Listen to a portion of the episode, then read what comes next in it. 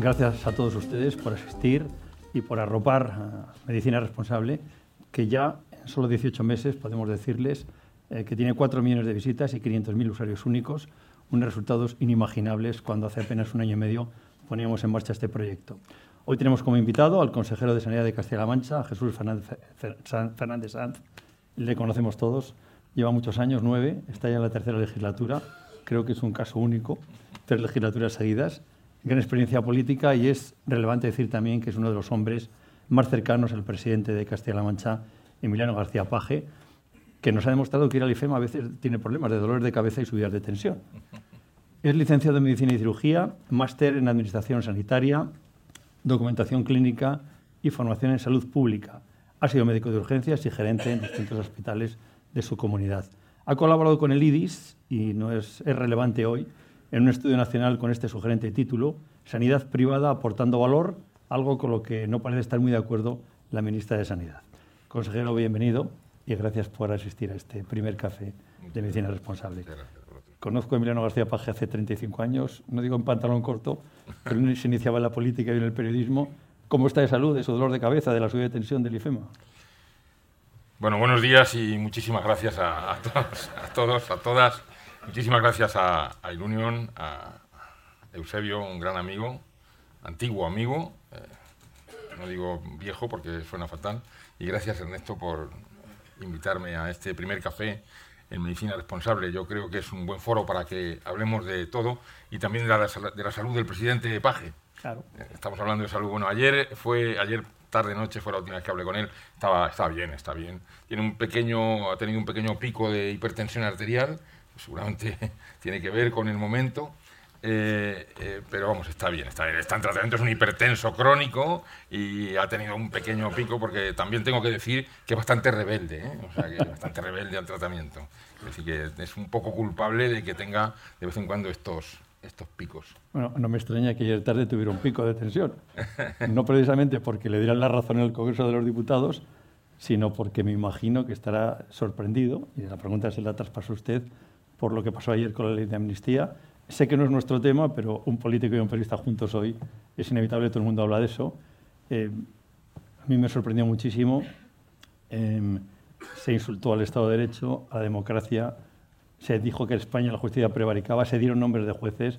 Me parecía un esperpento y no sé cuál es su, opinión y lo que puede pasar en el futuro. Bueno, en el fondo, en el fondo hablamos de, salud, aunque sea de salud de la, sociedad, ¿verdad? Hombre, a mí me sorprendió, por ejemplo, de la prevaricación, me sorprendió muchísimo que tenga que salir este tema y que sea tan, tan fácil de poner encima de la mesa. Em, no es porque le den la razón a, Emiliano, a mi presidente, es porque esto demuestra que va a ser una legislatura absolutamente tortuosa, en manos de quien ha decidido eh, poner trabas porque no le interesa seguramente el final, sino que le interesa el viaje se mueven bien en este ámbito, en este viaje, y nos lo van a poner muy difícil a todos. Eh, el tener o no razón, yo creo que no es lo importante, ni siquiera, mm, no he hablado últimamente, anoche no hablé de esto con Emiliano, pero ni siquiera eso es lo que, mm, lo que sea más importante. Lo más importante es que esto demuestra que este, eh, este panorama de colores en el Congreso, este panorama de, colores para formar un gobierno, pues lo dificulta mucho y que seguramente va a ser eh, la, prueba, la, primera prueba de una legislatura muy complicada y que, que las concesiones eh, traen consecuencias a veces tan desagradables como la tarde de ayer. La última de esto, ¿usted se siente en el estrado de la Constitución o usted es el presidente en el estrado del PSOE? Bueno, yo eh, creo que... ¿Pacho Esfera o Pedro Esfera? en, el, en el extrarradio eh, creo que es donde nos han ido colocando y la tarde de ayer es una, es una declaración más, es una manera de hablar, es un, es un símil. Eh, no hay que sacar, sacado de contexto la palabra extrarradio, pues puede ser, puede ser peor. Eh, en el ámbito en el que, primero lo dijo el presidente y segundo creo que se manifiesta con lo de la tarde de ayer, pues efectivamente rodeando la Constitución de una manera en la que yo creo que hay que centrarnos mucho más, en todos los sentidos. Nosotros siempre hablamos de, centro, de, centro geográfico, de centro político, de, manifestaciones eh, tranquilas, sensatas y ponerle mucho sentido común. Y creo que el extra mm, está demostrando que no sé si es extrarradio, que no sé si eh, están, eh, quien pensamos así estamos en el extrarradio del partido o en el extrarradio, pero de cualquier manera lo que sí estamos es rozando el larguero de la Constitución. Voy a ir al IFEMA, dejamos aquí el tema de la política nacional, eh, esa conversación del presidente García Paje con los presidentes autonómicos de Andalucía, Valencia y Murcia, donde por cierto García Paje dejó claro, refiriéndose a algunos compañeros del partido, que también le gusta la fruta y la financiación autonómica debiera modificarse. Eh, es una batalla que tiene abierta y sería mucho dinero para, para Castilla-La Mancha y para la sanidad de Castilla-La Mancha. Para la sanidad de Castilla-La Mancha, muy importante. Es una batalla de hace mucho tiempo, que la financiación hay que cambiarla. La conversación que, que tuvo con unas u otras manifestaciones es habitual, por ejemplo, también entre nosotros en el Consejo Interterritorial, no ahora, de siempre. Cuando el Consejo ha tenido una, una conformación o ahora que tiene otra conformación. Hablar entre presidentes, hablar entre consejeros de distintas comunidades, de distintos colores, pues es lo que debe ocurrir. Este país está necesitado de que esto ocurra. Lo digo en muchos sitios y con mucha gente. Estamos necesitados de que todos tengamos un objetivo común, en este caso hablamos de financiación y de que todos lo hagamos para mejorar el país, personas para personas, lo ha dicho muy bien Eusebio.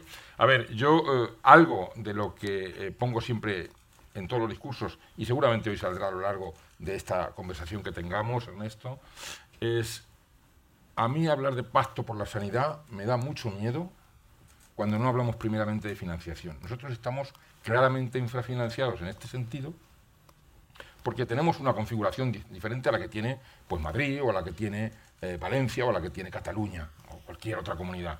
Y esto se tiene que poner eh, en, primera, en primera fila para poder definir cuál tiene que ser nuestra financiación, nuestros recursos. Eh, para 80.000 kilómetros cuadrados con 2 millones de habitantes y la dispersión que tenemos, 25 habitantes por kilómetro cuadrado, pues no tiene nada que ver con lo que ocurre en la Comunidad de Madrid o en cualquier otra, incluso en Andalucía. Nosotros somos la segunda, segunda, tercera comunidad con más centros de salud y consultorios en atención primaria. Somos la comunidad con, con, mayor índice de visitas a la atención primaria. En definitiva, esta dispersión, este envejecimiento de la población, esta, eh, esta eh, cronicidad, este tipo de cosas demográficas y asistenciales conforman lo que debería ser un ajustado presupuesto en sanidad, en este caso, que no lo tenemos. Y que para todo lo que nos venga esto debería ser la primera línea y después hablamos de pacto. No podemos hablar de pacto para tener la misma sanidad que otra comunidad cuando somos absolutamente diferentes a otras comunidades. Y espera conseguir mayor financiación después de la reunión de los presidentes. ¿Cree que le van a hacer caso? Bueno, yo em, no sé si le van a hacer caso, pero para que todo fuese bien deberían hacer caso. Creo que podemos conseguir algo más de financiación. Una financiación adecuada, suele decir. Adecuada. Em, hablaremos luego de, de detalles de Castilla-La Mancha, pero cuando habla de sentido común, de lógica de financiación, usted ha hecho cosas que otros consejeros no se atreven. Es decir, no hay para todo. Es decir, si usted quiere tener un hospital muy bueno con toda la especialidades en Ciudad Real y otro en Albacete, mire usted, habrá que decir que no se puede. ¿Eso le ha costado algún disgusto? Sí, sí, sí. ¿Reordenar un poco la sanidad? de vez en cuando, eh, a veces también es por, por, salir, por, sacar del contexto eh, las palabras y las, y las manifestaciones. Pero que no hay para todos y para todo está claro pero sí, si hacemos sinergias, si trabajamos de manera colaborativa, podemos beneficiarnos de un sistema nacional de salud que no deja de ser un sistema nacional de salud por muchos que otros lo ataquen en ese sentido, que está, está, confeccionado por 17 sistemas regionales que entre todos y con nuestras sinergias, entre todo lo público y lo privado, podemos abordar cartera de servicios que seguramente tienen muy pocos países, eh, no en Europa, sino en el mundo y además con la calidad con la que la prestamos. O sea que yo creo que puede haber para todos si todos queremos que haya para todos. Usted ha mencionado la sanidad privada, voy a coger, voy a coger ese gancho que me deja.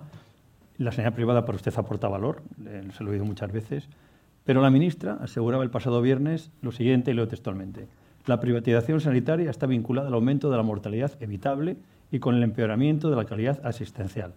Inmediatamente la sanidad privada se ha dicho, rectifique la ministra, no nos criminalice y usted creo que está por, por qué tiene que coexistir ambas, cómodamente. No tengo ninguna duda que tienen que coexistir y no sé de dónde tienen los datos la ministra, no puedo contrarrestar porque no, no sé de dónde sacar los datos.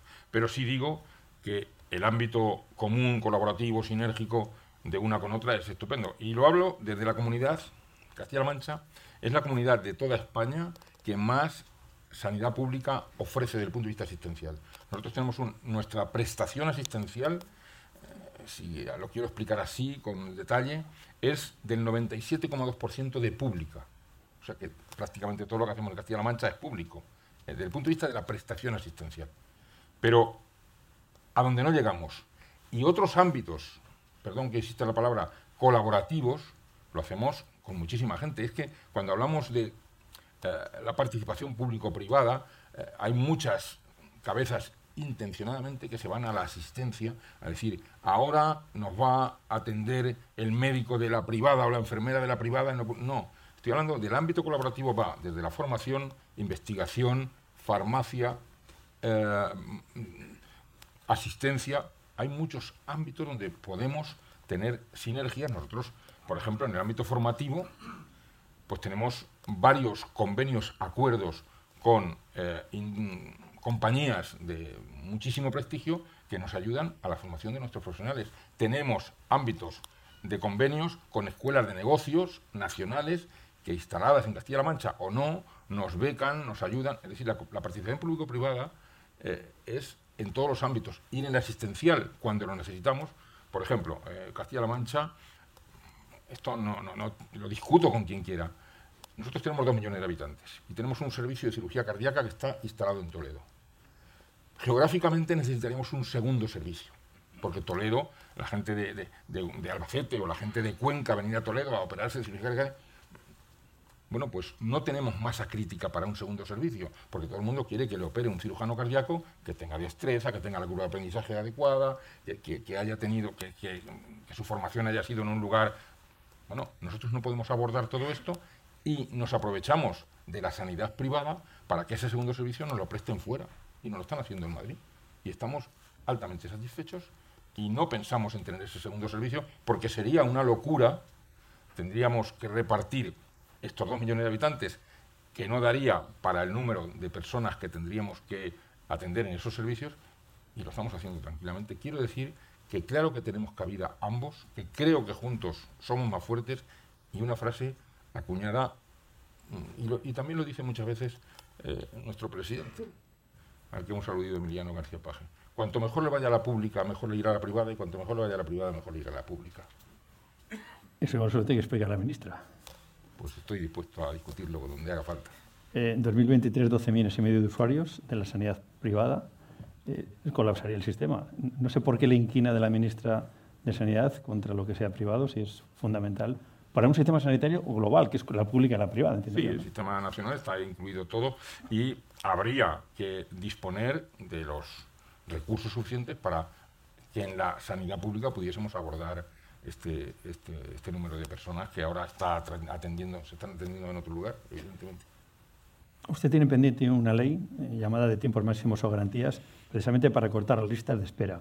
Y ahí me imagino, por lo que le acabo de escuchar, que incluye la sanidad privada como parte del, ecosistema sanitario. Evidentemente. Sin ningún problema. Este, esta ley tuvo su primera mm, conformación en nuestro, dentro de, nuestro, de nuestras legislaturas actuales en el año 2019 y vamos a sacarla ya, pero el COVID nos limitó trabajar sobre esto más eh, intensamente y ahora esa misma la hemos sacado del cajón, la hemos actualizado, eh, está en periodo de, consejo consultivo y irá a las Cortes a lo largo de los siguientes meses, es decir, que verá la luz este año 24.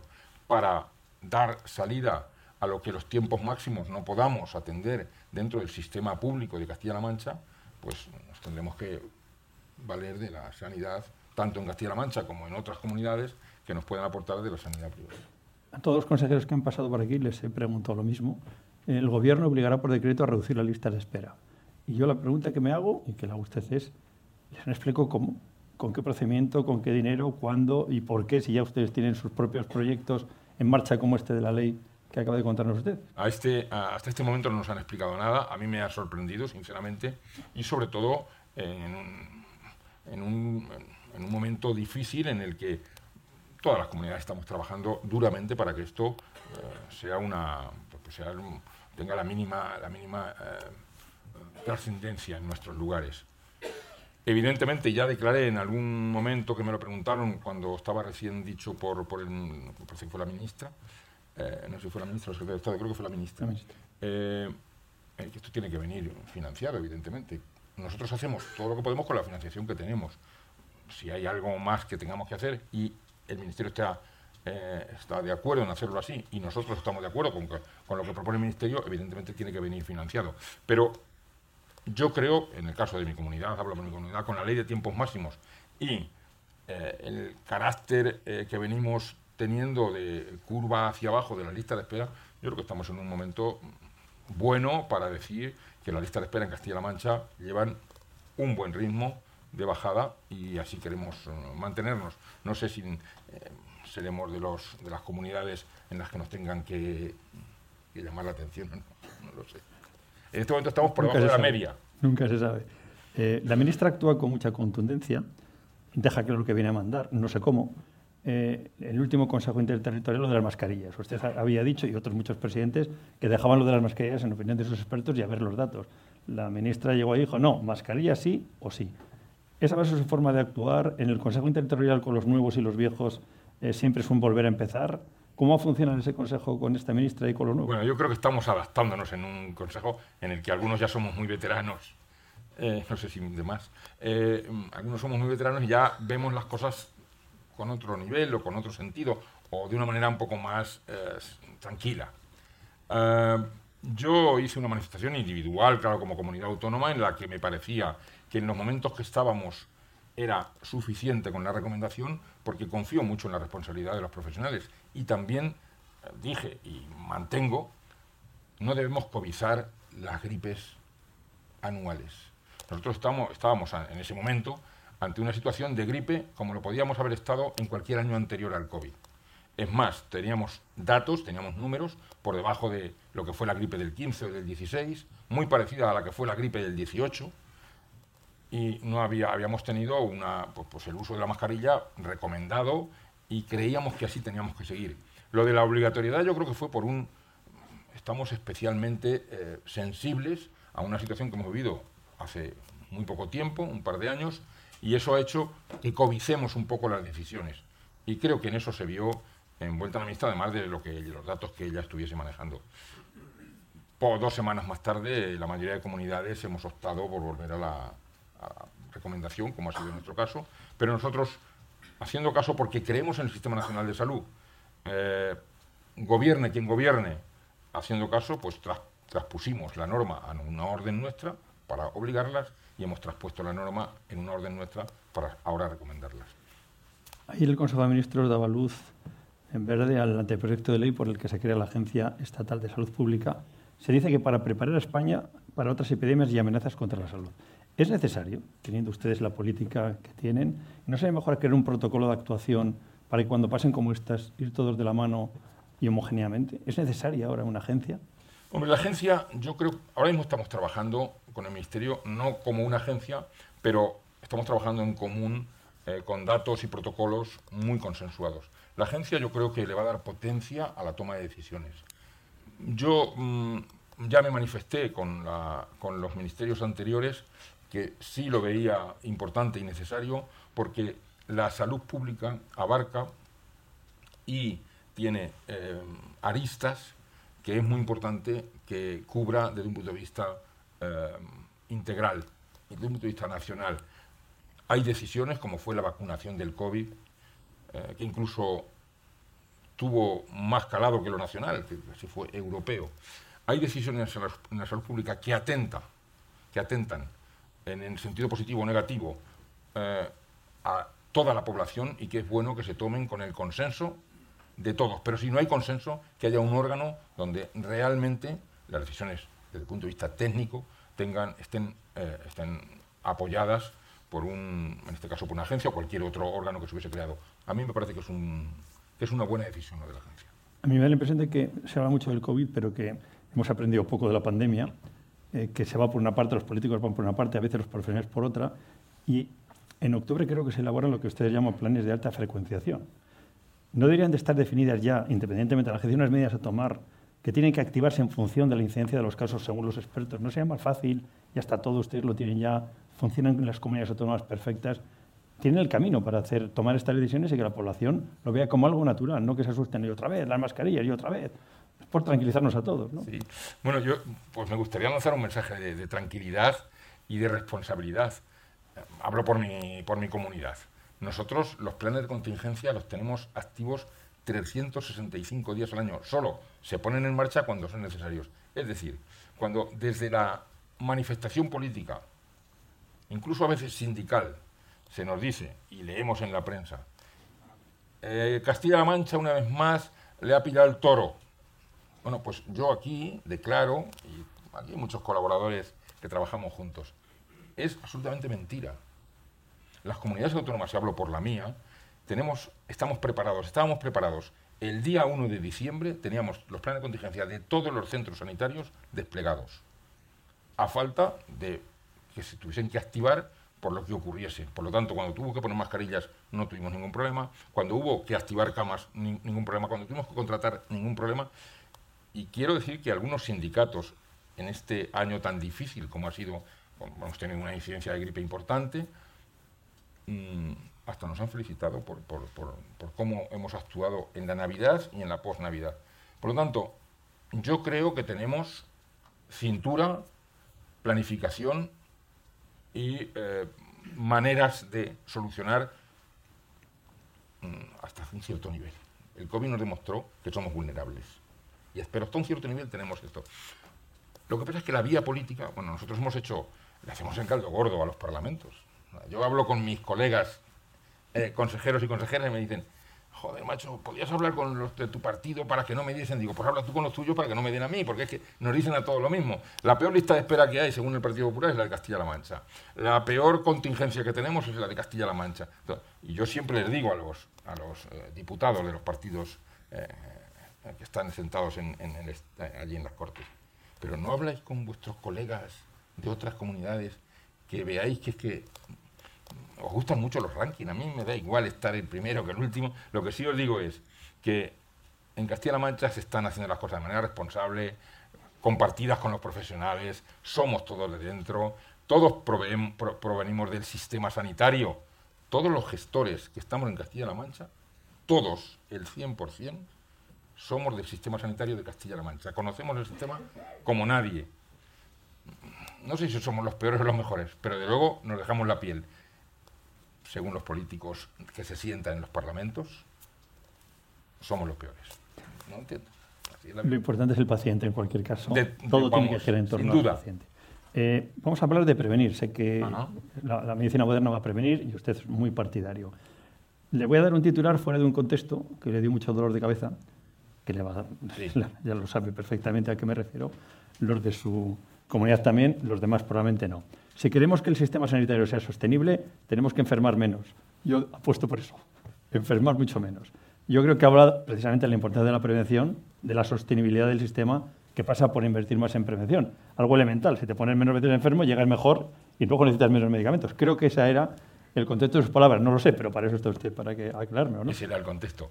Se ha vertido mucha tinta de parte de algunas personas que no, no sé si no lo entendieron, si no lo querían entender o no lo compartían hoy día eh, nosotros tenemos un sistema nacional de salud con una nota muy alta, en el que eh, hemos pasado muchos años y hemos conseguido ser muy buenos, hablo del sistema nacional, centrados en la enfermedad. Esto no cabe duda que lo hemos hecho muy bien, somos muy valorados. Según la literatura que manejes, estamos siempre entre los cinco mejores sistemas de salud del, de, del mundo. Eh, encima con, una, con un una inversión razonable. Bien, pero muy centrados en la enfermedad. Yo creo que ha llegado el momento de hablar de no enfermar, de no centrarnos, sino centrarnos en la persona. Eh, en definitiva, nosotros somos como, como Ilunion, personas para personas. Y centrarnos en la persona significa centrarnos también en las que, en personas que no están enfermas, en los que ahora nacen, en los que ahora son jóvenes, en los que sin ser tan jóvenes tienen una buena salud, eh, y hay que continuar con que tengan esa buena salud, teniendo hábitos saludables, cuidando bien sus eh, etapas de, sueño, cuidando bien el ejercicio físico, cuidando bien las relaciones emocionales y hacer una serie de cuestiones que están dentro del campo de la humanización y de los hábitos saludables que seguramente mejorarían mucho el envejecimiento y que llegaríamos, según estamos viendo, a tener a estar con mucha cronicidad, bien, tendríamos menos manifestaciones y seguramente estaríamos mucho menos enfermos, con lo cual no enfermar es básico y para eso hay que cuidarnos ya. ¿Qué nos está ocurriendo en este momento? Castilla-La Mancha. Castilla-La Mancha tiene aproximadamente un 22%, de 22 a 25% de enfermos eh, con una, al menos con una enfermedad crónica, enfermos crónicos, el 25%. Esto supone la atención de más del 82% de lo que ocurre en nuestras consultas. Solo el 22% nos ocupan el 80 y pico por ciento de nuestras consultas. Eso ya es un detalle que podríamos valorar si estamos más sanos. Segundo, eh, hemos conseguido cronificar cosas como el cáncer. Hay muchos tipos de cáncer que ya pasan a ser enfermedad crónica. Hemos conseguido que mm, la mayoría de personas que tienen enfermedades crónicas conocidas, como es la diabetes, hoy puedan tener mejor, una mejor forma de vida. Bueno, pues todo esto, si, no, si, si conseguimos seguir así, pero además que haya menos manifestaciones o menos efectos adversos, esto sería, sería estupendo. Y ese es, ese es el... Yo creo que hacia ahí tenemos que ir. Hacia ahí... No, voy a interrumpir. Yo creo que esto es lo que usted ha definido, creo que se lo en algún la transformación del sistema. Es decir, basándose en la salud. Porque el dinero es finito, está claro. Efectivamente.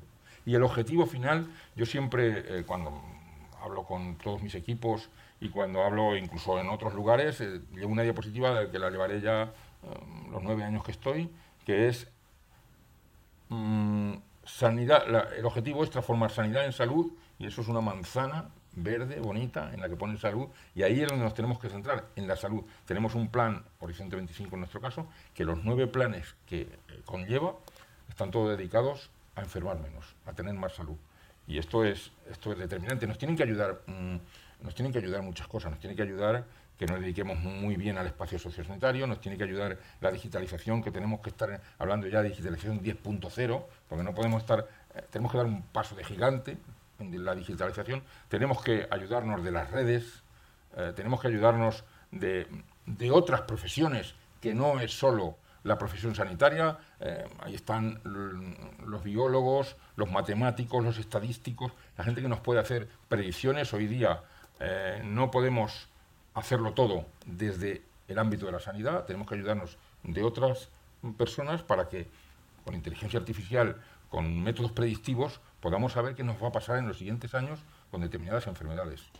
Habla con la ilusión del que acaba de llegar. Ya para la tercera soy joven. Esto, esto me, Se está, cuidando está llevando a cabo su proyecto ¿no? en, en Bueno, vamos a hablar de cosas que son elementos comunes siempre cuando hablamos de la atención primaria. Eh, todos los, los, portavoces de atención primaria te dicen lo mismo. Hemos detectado el problema, necesitamos más, más personal, más formación, más incentivos y más dinero. Eh, ustedes creo que van a tener un proyecto para terminar en esta legislatura con el 30% de su inversión en la atención primaria.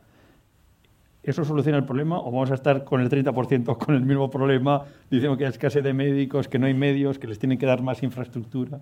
Mire, eh, aquí en Petit Comité, así que no somos de eh, nadie, en familia. estamos en familia, una vez dije, no me acuerdo, fue, fue en un desayuno también, creo. En la atención primaria lo que tiene que hacer es dejar de llorar. Bueno, que yo me llovieron de todo, ¿verdad?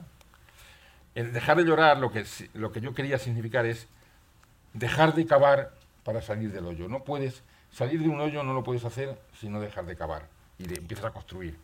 Lo que quería decir con esto, y, lo mantengo, es, la atención primaria es posiblemente la dueña de nuestros procesos de salud. No hablo de enfermedad, de salud. ¿Por qué? Porque en el ámbito de la promoción, de la prevención, del espacio sociosanitario, del cuidado, de los hábitos saludables, la atención primaria es quien nos va a ayudar junto con la salud pública, con la epidemiología, a diseñar nuestro futuro. ¿Qué ocurre? Pues seguramente que en el modelo planteado de atención primaria puramente asistencial que hemos traído hasta aquí, tenemos ese, ese fallo. Y ese fallo viene determinado por tres asuntos bajo mi punto de vista. Uno, que es, nos hemos acomodado a que eh, en, en, este, en este sistema centrado en la enfermedad, tanto la hospitalaria como la primaria sigan tratando la enfermedad. Primer detalle, yo creo que la primaria debía estar más, estar más dedicada a la educación para la salud. Primer detalle. Segundo, la formación que reciben nuestros profesionales que se van a dedicar a la primaria es puramente hospitalaria. A un médico de familia, enfermera, que tú formas eh, durante cuatro años, el 75% se lo pasa en el hospital. Entre resonancias, PET, eh, ecógrafos de última generación, etcétera. Y cuando termina, lo tienes que mandar a Valera de Abajo en Cuenca, que tiene realmente el fonendo y su conocimiento. Y al lado, al otro lado de la puerta, tiene un sistema todo. Pero, pero tiene que hacer muchas cosas desde el ámbito. Y no les hemos enseñado a, o no les hemos formado suficientemente a lo que realmente es la medicina rural, la medicina de familia, la medicina semiurbana, que sería muy importante el cambio en la formación pre y posgrado, segundo detalle. Y el tercer detalle es, a lo mejor no hemos sido, desde, el punto de vista de la administración, lo suficientemente mm, atractivos para ser elegidos eh, en el, después del examen MIR. Y el no ser atractivos, ¿qué tiene que ver? Pues con los contratos, con, la forma de vivir en las zonas rurales, lo decimos desde una comunidad, que, el 72% de nuestros municipios tienen menos de mil habitantes, con lo cual fíjense si tenemos zonas rurales. Eh, bueno, a lo mejor no hemos sido lo suficientemente atractivos. ¿Qué estamos haciendo ahora? Primero hemos hecho un plan exclusivo para, dentro del plan de salud para atención primaria, que en este momento está en exposición pública para que todo el mundo pueda opinar sobre el plan. Ya lo hemos pasado por todos los, por los profesionales, han las sociedades científicas, eh, la, gente del sistema, pero ahora está en exposición pública para que todo el mundo pueda opinar. Primera cosa. Segunda, hemos conseguido en Castilla-La Mancha que las personas que formamos para ser especialista de medicina de familia sean al menos los mismos que los que se jubilan. En el 24 ya lo cumplimos. Los que van a egresar ahora de especialistas son un poquito más de 100, que son los un poquito más de 100 que se jubilan. Y el año que viene los que vayamos a formar ya superan el número de jubilados de atención primaria. Tercero, les ofrecemos a todos los que terminan la residencia tres años garantizados de contrato para que se queden en el sistema. Y pagarles un poco más. Y, pagarles un poquito. Y les pagamos un poquito más. Nuestras guardias son las segundas que más se pagan, la guardia de primaria, las segundas que mejor se pagan después de Murcia. Consejero, pero le voy a interrumpir una cosa, porque me ha sorprendido de esas cosas que usted dice, que son todas titulares. O sea, este es una mina. Dice, no creo que haya escasez de profesionales, simplemente que hay desorden y que hay que reorganizarlos. Sí, hay, falta de horas de médico posiblemente, pero no sé si falta de médicos. Hablo de una comunidad en la que digo que formamos a tantos como egresan tantos como se jubilan. Entonces, no siempre es una escasez de profesionales.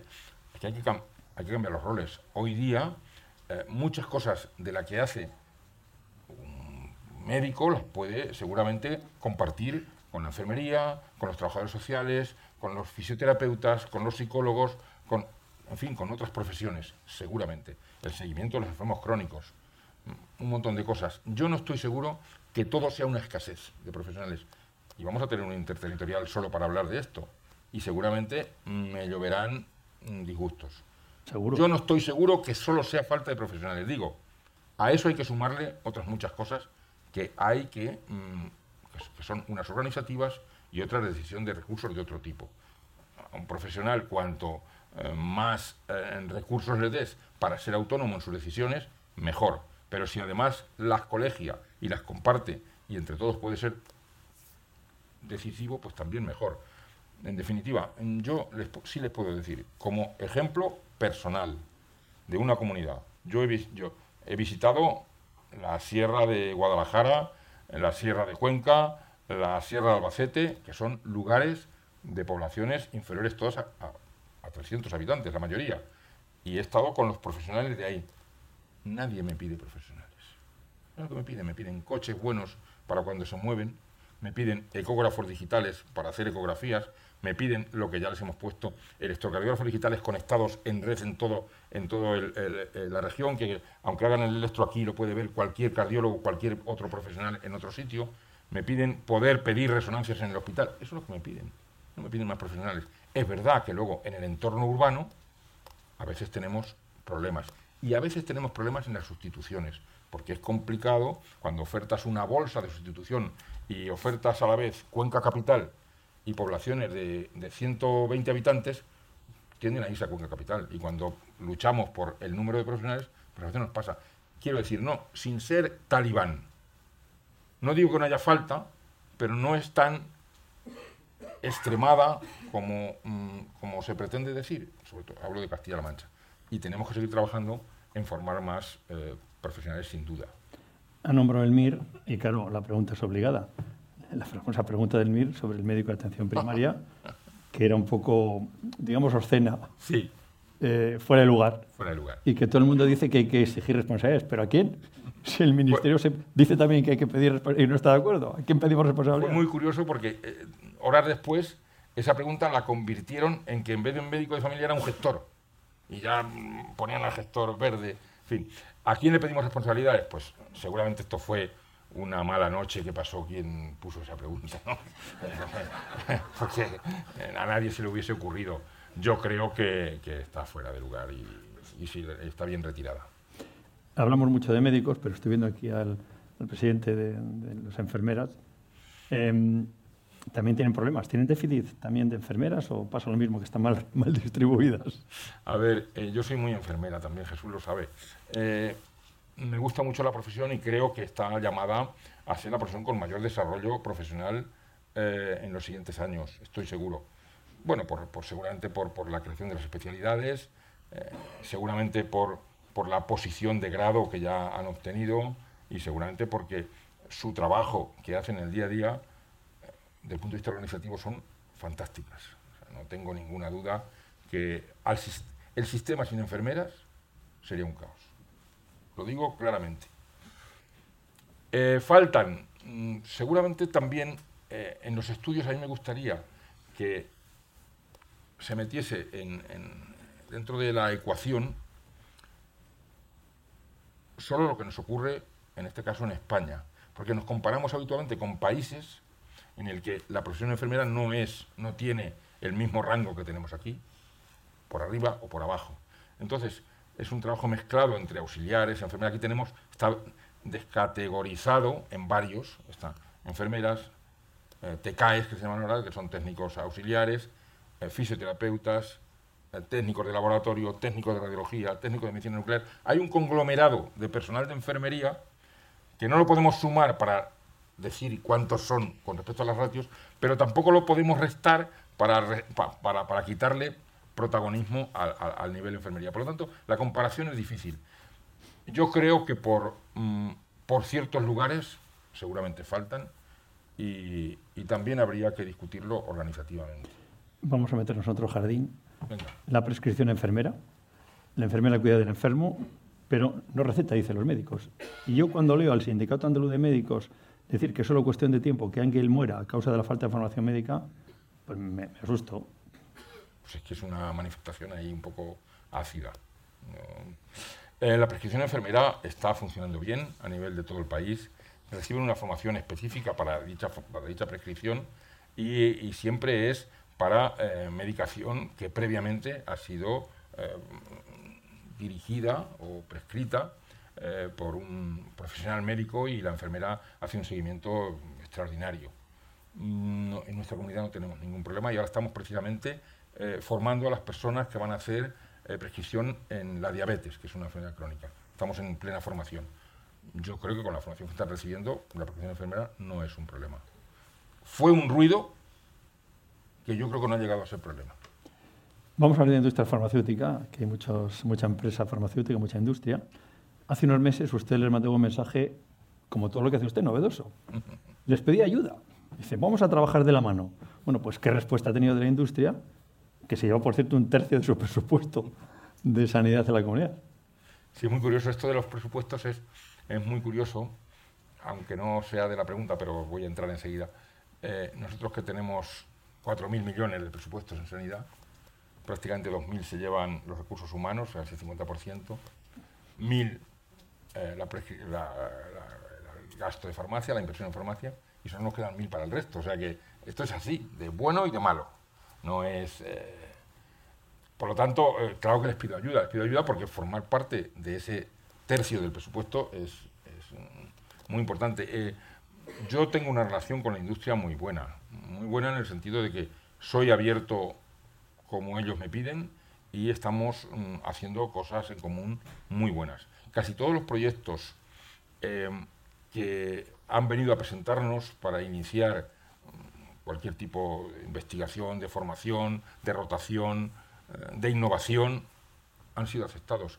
Yo lo que pido es eh, que no se olviden de nuestra comunidad. Nosotros tenemos un problema evidente, que luchamos día a día y que no nos va mal, pero nos gustaría que nos fuese un poco mejor, que es estar rodeado de comunidades muy importantes desde el punto de vista de, la población y de la formación y de la historia que tienen. Andalucía, Madrid, Valencia, son comunidades que absorben, atraen con muy buenos criterios cosas que a lo mejor podrían llegar a Castilla-La Mancha. Yo lo que pido es ayuda a que muchas cosas que se podrían hacer en otras comunidades vengan a Castilla-La Mancha porque hemos dado un salto ya cualitativo. Castilla-La Mancha tiene instituto de investigación, Castilla-La Mancha tiene centros de excelencia como es el Hospital Nacional de Parapléjicos, Castilla-La Mancha ya tiene un nivel de investigación con, más de, eh, de, 80 grupos importantes, Castilla-La Mancha ya suena en muchos ámbitos eh, de la innovación. Estamos a punto de nuestra primera, eh, nuestra primera decisión de CARTI.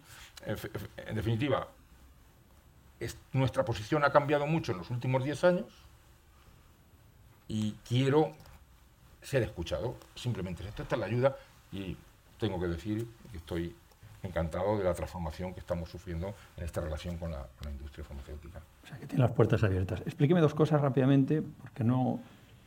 La ley de ordenación farmacéutica, qué va a consistir, y lo del servicio a domicilio de los medicamentos, que me llamado la atención también. Bueno, eh, eh, esto se basa en el, tremendo, eh, la tremenda dispersión en la, que, trabajamos en nuestra comunidad.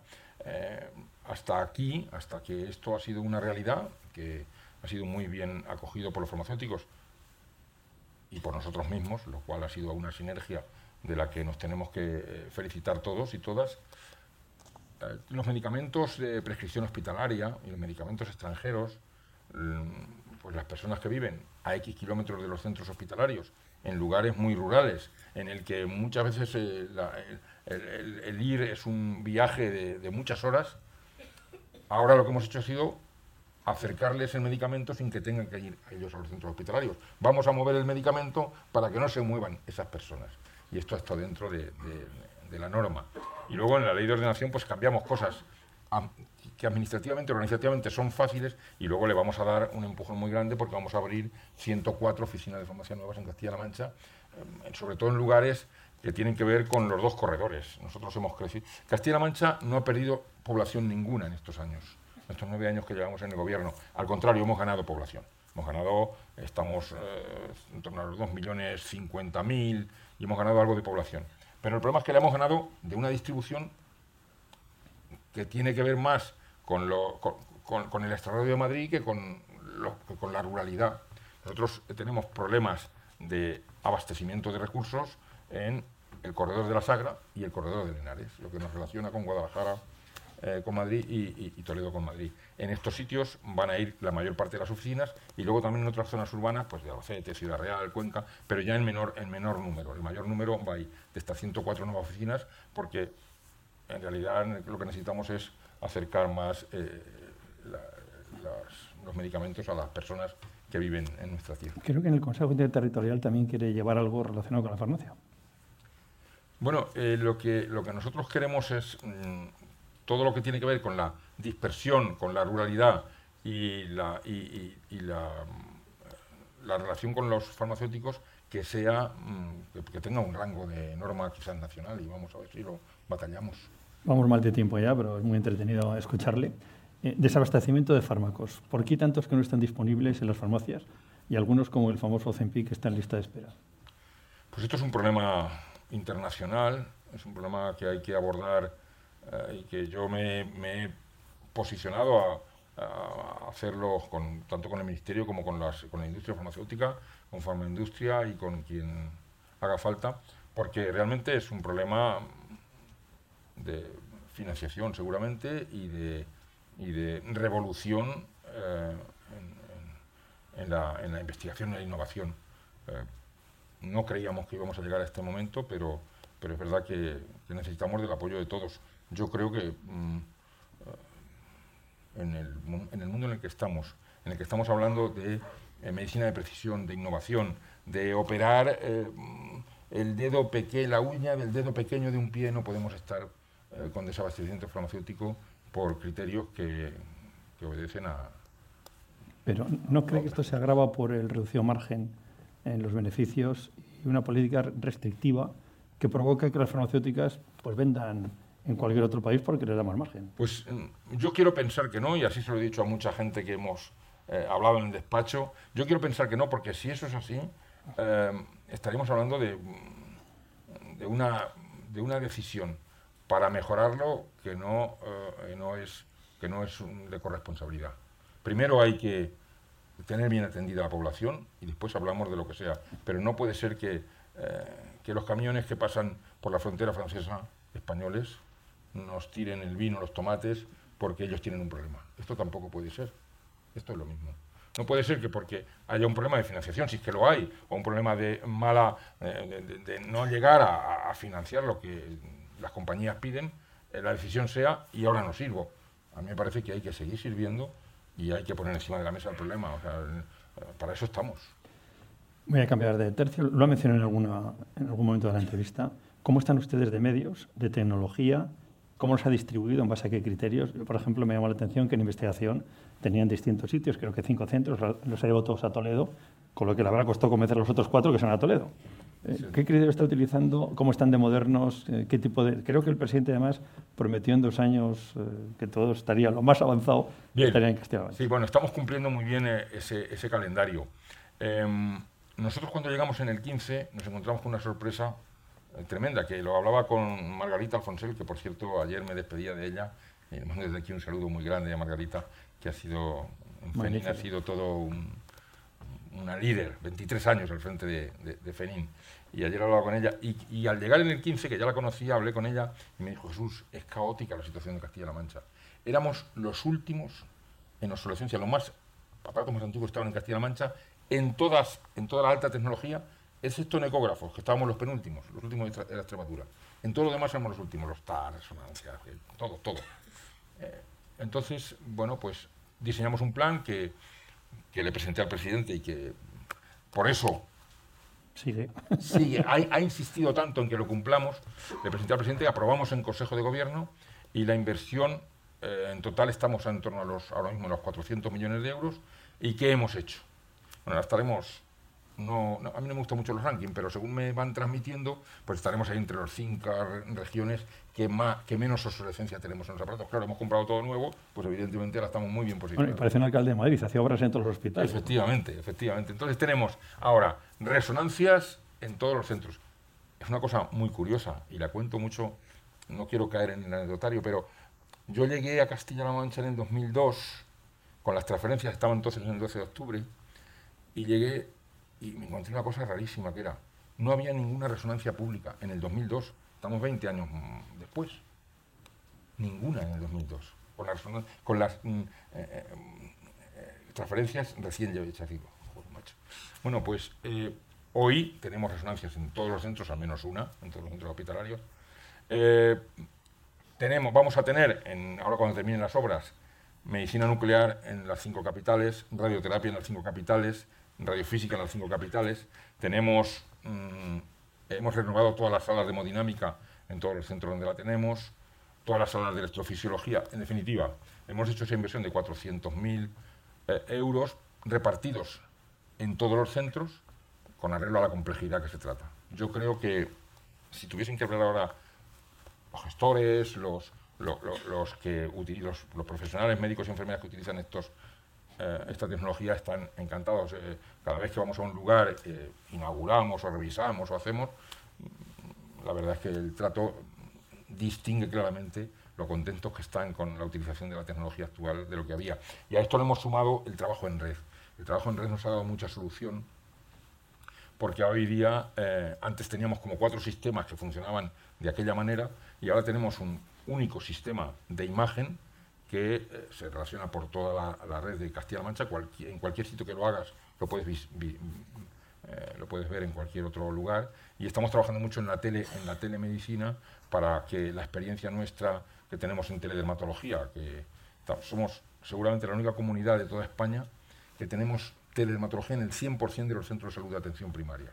El 100% de nuestros centros tienen eh, médicos que se dedican a, ver pacientes para trasladar a teledermatología y la tecnología suficiente de cámaras, etcétera, etcétera, y una red para que el paciente no tenga que ir al hospital. Tengo que ir terminando, no vamos a hacer muchas cosas.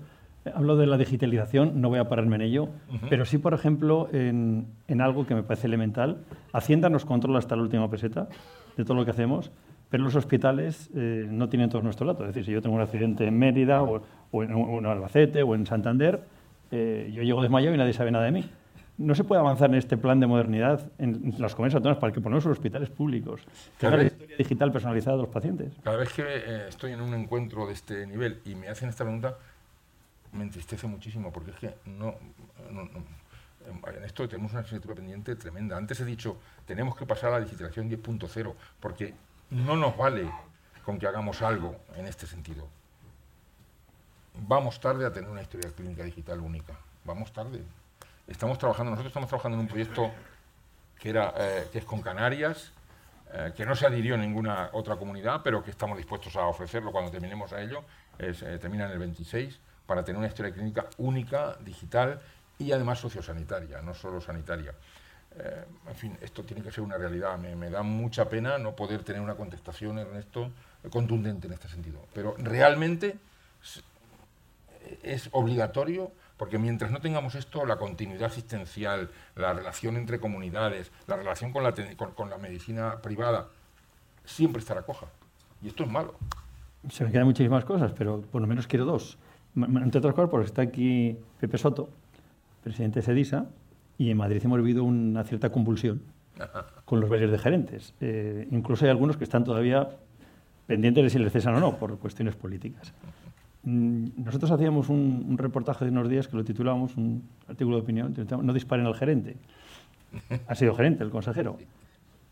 Mm, no es posible que la experiencia, la profesionalidad, eh, vaya más allá de la confianza del político. Es decir, profesionalizar la gerencia y que no cada vez que venga un político nuevo tenga que cesar a nadie. Yo, yo no, un concurso de méritos de verdad, una carrera profesional de gestión. Sí, yo estoy de acuerdo con ello 100%. Se lo he dicho muchas veces a Pepe y a otros dirigentes. La palabra profesionalizar no sé si, si es la que mejor nos define o la que mejor lo define, pero lo que sí está claro es que hay que desvincularlo de la política. Bueno, aquí hay un montón de gerentes de... Y le podían preguntar a todos nosotros no tenemos en cuenta nada la afiliación política para el nombramiento de gente, pero nada en nada. O sea, yo no sé lo que votan los gerentes que hay en Castilla-La Mancha. Lo que sí es que trabajan por la salud de la gente de Castilla-La Mancha y eso es lo más importante. No es una demagogia lo que estoy diciendo. Tenemos proceso selectivo para todos los cargos directivos, eh, procuramos tenerlos durante mucho tiempo y cuando cambiamos tiene que ver con la organización y para nada con la política y la ideología. Em, lo que sí hacemos es cuidarnos de que tenga el objetivo claro de trabajar por nuestro plan de salud. Plan de salud ni es de color azul, ni amarillo, ni verde, ni rojo, ni ningún tipo. Es un plan de salud que mira a los castellanos manchegos. Y esto es lo que nos preocupa. Profesionalizarlo. Hombre, yo creo que tendría que ser un, en, el ámbito nacional. Hacerlo una sola comunidad mm, es un poco pobre. Eh, y es verdad que mirando a otras comunidades están teniendo problemas nosotros la suerte que tenemos es que, como he dicho antes, todos son de dentro, todas son de dentro, y lo hacemos, mm, eh, yo creo que le ponemos mucho cariño, además de, intentar ponerle profesión. Es que soy muy defensor de los gerentes, ¿qué le vamos a hacer? Pues Creo que, así le señalan todos con el dedo y yo me pongo en la situación de un gerente que tiene que quedar bien con tanta gente, con el consejero, con los médicos, con los pacientes. Es como, es como Xavi el Barça, que es que muy maltratado. Bueno, es mucho, es mucho peor lo de Xavi, pero ahí no quiero entrar. no quiero entrar. Es que Carleto tiene mucho que enseñarle a este joven, pero bueno, claramente me he definido. La última ya, y me queda justo... De, de, los gerentes un detalle, Ernesto, muy importante, que es... Alguien me dijo una vez, ser gerente de un centro hospitalario, ya no digo de primaria, han metido también, porque nosotros somos todos gerencias integradas, es lo más difícil de gestionar como empresa. Yo creo que es verdad. Y una directora de gestión con la que trabajé 11 años seguidos, ya está jubilada, muy amiga, me decía muchas veces cuando llegaba a las 8 de la mañana, aquí está César, que estaba diciendo así con la cabeza porque entonces él estaba en la dirección de enfermería. Me parece mentira, Jesús, que lleguemos a las 8 y todo funcione. Si algo tendremos que ver. Digo, pues efectivamente, es muy difícil ser gerente. Y lo último que ya desborda la comunidad, se va a aprobar una ley contra el consumo de alcohol de menores, tolerancia cero con el tabaco, salud bucodental, van a financiar gafas y lentillas.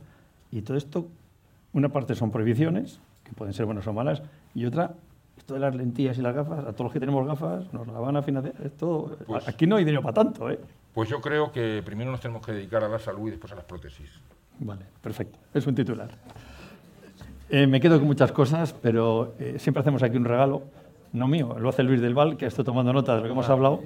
Y si no te importa, Luis, nos haces un retrato. Pues es todo un lujo que Luis del Val eh, haga este retrato. ¿eh? Sí, se meterá con nuestros zapatos. Siempre habla de los zapatos que llevamos. Debe tener manía con los zapatos. Luis, gracias. Gracias a vosotros. Lo primero que llama la atención en este rostro es el poblado bigote. Un bigote abundoso donde si nos pusiéramos surrealistas, hasta un niño podría perderse en su interior. La etimología de bigote no nos lleva, como casi siempre, al griego o al latín, sino al alemán. Mucho antes de que los alemanes invadieran Baleares para tomar el sol y beber cerveza, allá por el siglo XVI, Carlos I se trajo del centro de Europa a un nutrido grupo de soldados que, para asombro de los españoles, llevaban bigote, cosa que aquí no se usaba. Y estos alemanes solían exclamar a menudo, Bei Gott, vive Dios. Y los españoles de entonces enseguida comenzaron a denominar a los alemanes bigote, en una degeneración del Beigot. No se lo cuenten esto a algún ministro porque igual tenemos que pedir perdón a los alemanes por haberles colonizado en el siglo XVI. El bigote de nuestro invitado viene a ser el mascarón de proa de su rostro y en principio el bigote inclina a proyectar seriedad, incluso yendo más allá, cierta severidad. Bueno, pues no es el caso, porque los carrillos y las mejillas son acogedores y se apoderan del bigote e incluso de las cejas también notables y denotan comprensión e incluso ternura. Me he fijado, cuando estaba hablando su amigo y mío, Eusebio Azorín, que en la parte superior del cuerpo mantenía el tronco sosegado, con los brazos cruzados pacientemente, pero en la parte inferior las punteras de sus zapatos, lustrados por cierto con mucho esmero, se balanceaban a buen ritmo. Y eso nos indicaría grandes dosis de civilizada y cortés paciencia, pero también la energía del Ejecutivo acostumbrado a tomar decisiones. Se nota asimismo en el frotamiento de las manos y también en la prudencia que denuncia cuando con el pulgar y el índice de la mano derecha se sujeta el pulgar de la mano izquierda, en un gesto que nos informa de que aun en la urgencia de la toma de decisiones del buen gestor, no habrá precipitaciones peligrosas y osadas. Se le nota desde el primer momento que está acostumbrado y es veterano en las entrevistas, y puede hablar de sus méritos como si fueran de un amigo. Y también le ha enseñado a ser didáctico, algo de agradecer en esta sociedad de eufemismos donde hasta las matemáticas deben ser afectivas. Solamente por eso ya se merece que digamos esa palabra tan breve como significativa. Gracias. ¿eh?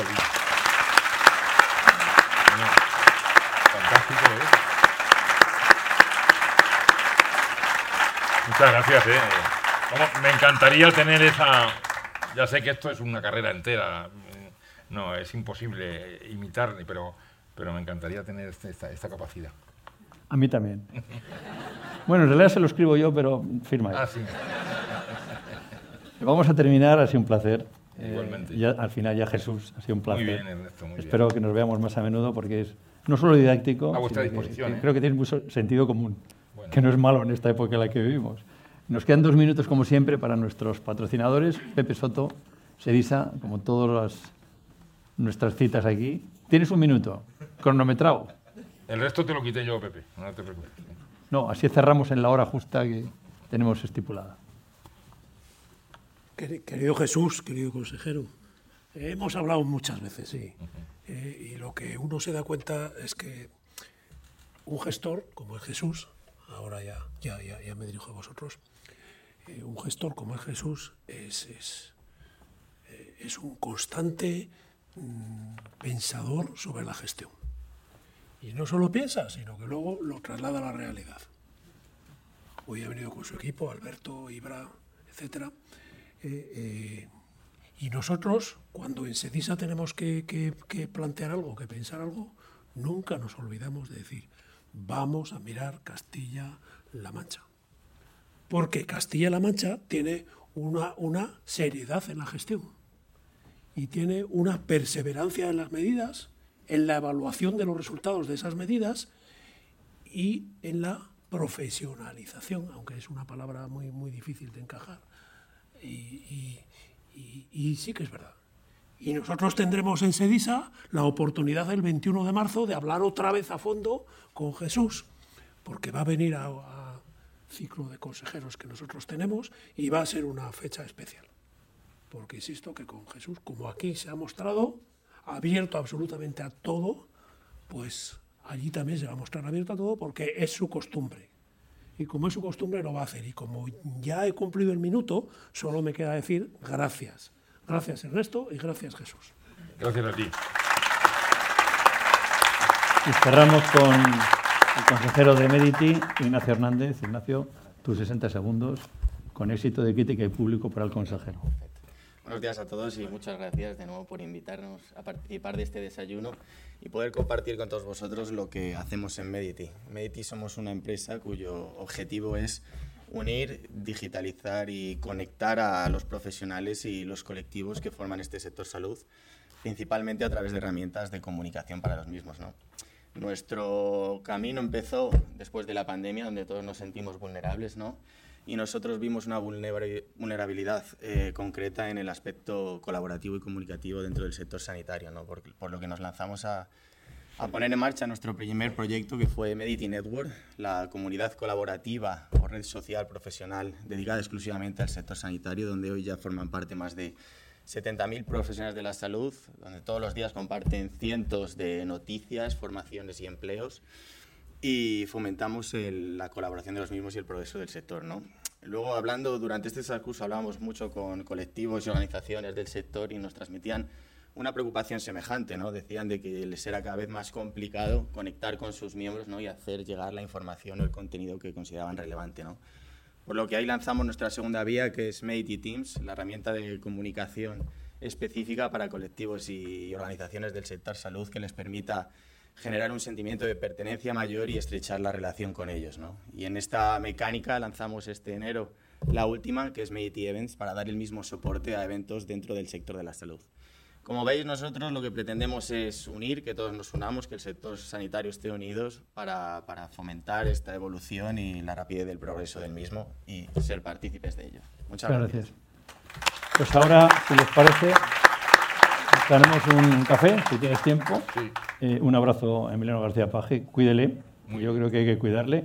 Y la entrevista la tienen colgada esta tarde ya en Medicina Responsable, si la quieren repasar. Muchísimas gracias a todos. Gracias. gracias.